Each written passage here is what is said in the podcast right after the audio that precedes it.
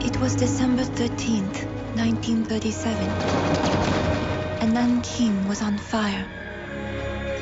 The last Chinese troops cleared our path back to our church, back to safety. As China marks the 74th anniversary of Nanjing Massacre this year, Zhang Yimou presents his first war film, The Flowers of War.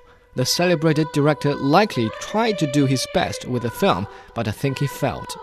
The film is adapted from the novel The Thirteen Women of Nanjing by Chinese American writer Yan Geling. It's about a group of refugees who took sanctuary in a church compound and struggle to survive as Japanese soldiers wreak havoc in the city.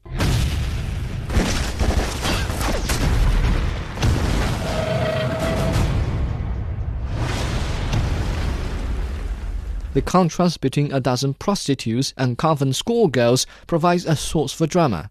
Zhang, who was once a cinematographer and director of the opening and closing ceremonies of the Beijing Olympics, impresses audiences with his camera in this piece, although the frequent use of slow motion shots does seem a little excessive.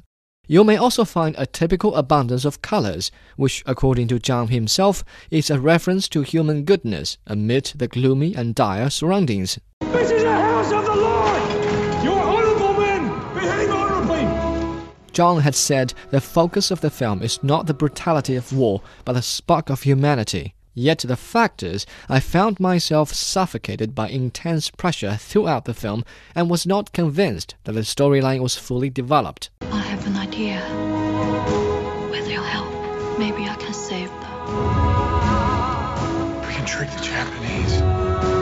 The director goes to considerable length to depict the cruelty of the invaders, but neglects the development of the main characters. For example, the greedy mortician John, played by lead actor Christian Bale, goes to the church, drinks, flirts with women, and falls asleep.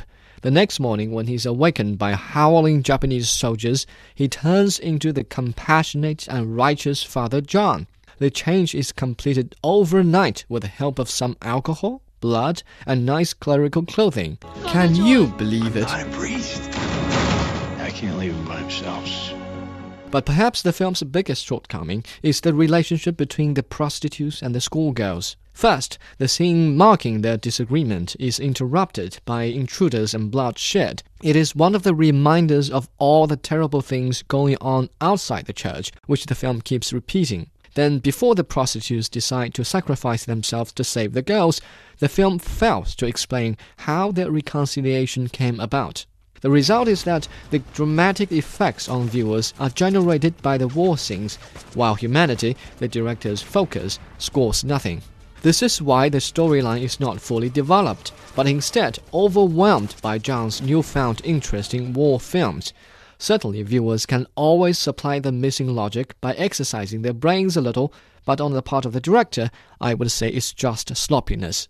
Last but not the least, I'm not being particularly picky about Zhang himself, but when it comes to a director as famous as him, viewers are bound to expect something outstanding. But clearly, this time, he has taken the easy way out and tried to induce viewers' sympathy with blood and death instead of humanity. On a scale from 1 to 10, I give this one a 6.5.